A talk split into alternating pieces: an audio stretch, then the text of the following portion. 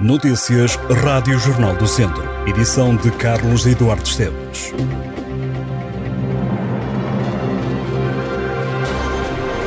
Este domingo entrou em campo Castro Daire, Rezende e Mortágua para o Campeonato de Portugal. Os três clubes jogam para a jornada 10. O Castro Daire recebe o Marítimo B, o Rezende joga em Aveiro contra o Beira-Mar, na Série B.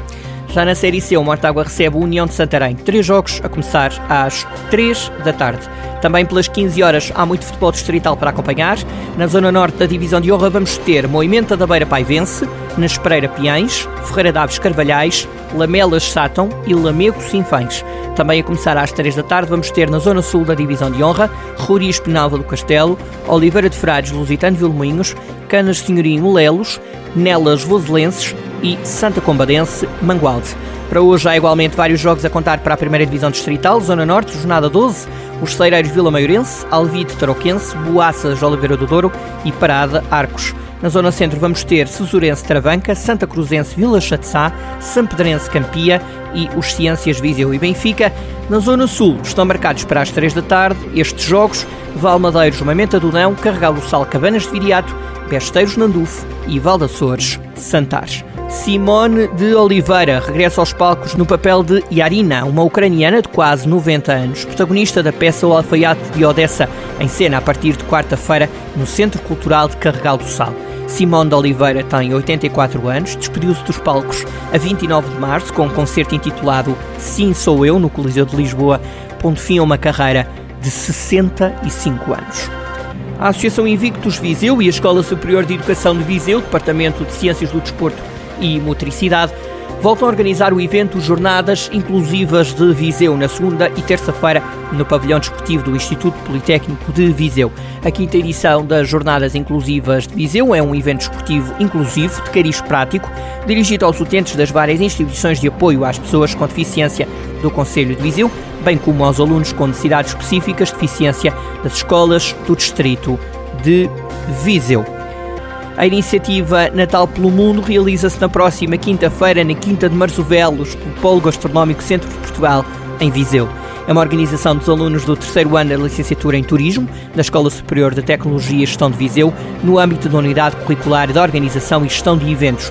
O Natal pelo Mundo pretende ser uma experiência gastronómica internacional que permita aos participantes experimentarem iguarias dos vários continentes e estarem em contacto com tradições de Natal de diversos países. O jantar tem início às sete e meia da tarde. O evento solidário pretende ajudar a apoiar a Associação Portuguesa de Apoio à África. O Cineclube de Viseu projeta esta quarta-feira o filme Azor Nem Uma Palavra, no auditório do Instituto Português do Desporto e da Juventude. A sessão começa às nove da noite. A Câmara de Tarouca, no âmbito do apoio ao comércio local e com o objetivo de o dinamizar, promove uma nova campanha de incentivo à aquisição de produtos no comércio local, que permeia os consumidores que fizerem as compras nos estabelecimentos aderentes à iniciativa Tarouca é Natal no comércio tradicional. Oliveira de Frades está em contagem decrescente para a época mais mágica do ano, que é o Natal.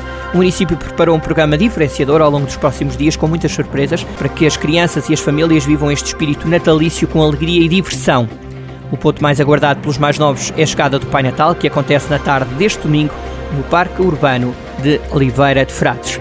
Em Moimenta da Beira está a decorrer mais um concurso montras de Natal que dá prémios monetários às melhores decorações. A mais bela é com montra, a montra mais original, a mais alternativa e a montra eleita pelo público ganham vouchers de 100 euros para serem gastos em compras nas lojas aderentes do comércio local do Conselho.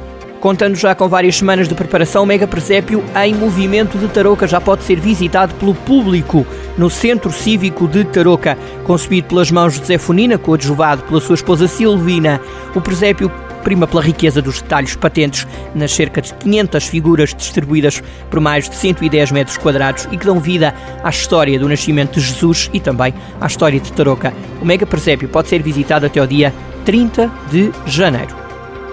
Com o intuito de apoiar os alunos mais pobres do Conselho que ingressem ou frequentem estabelecimentos de ensino superior, a Câmara de Lamego deliberou atribuir bolsas de estudo para o ano letivo 2022-2023 a todos os estudantes que cumpram as condições de acesso exigidas. Assim, este ano escolar não haverá número máximo de bolsas a atribuir, incluindo renovações e primeiras atribuições. Cada bolsa de estudo prevê atribuir uma mensalidade de 100 euros ao longo de 10 meses, no total de 1000 euros por ano. As candidaturas estão abertas até o dia 16 de dezembro. Em Rezende, o Museu Municipal recebe a exposição fotográfica itinerante Cuidadores do Património da Rota do Humânico de Luís Barbosa até ao dia 22 de janeiro. As fotos da autoria de Luís Barbosa destacam, num registro intimista, as relações de afeto que unem estas pessoas de várias idades aos bens patrimoniais da Rota do Românico.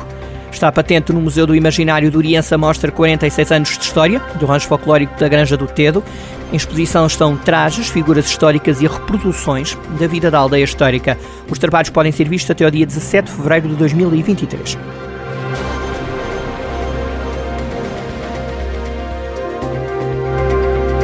Estas e outras notícias em jornaldocentro.pt.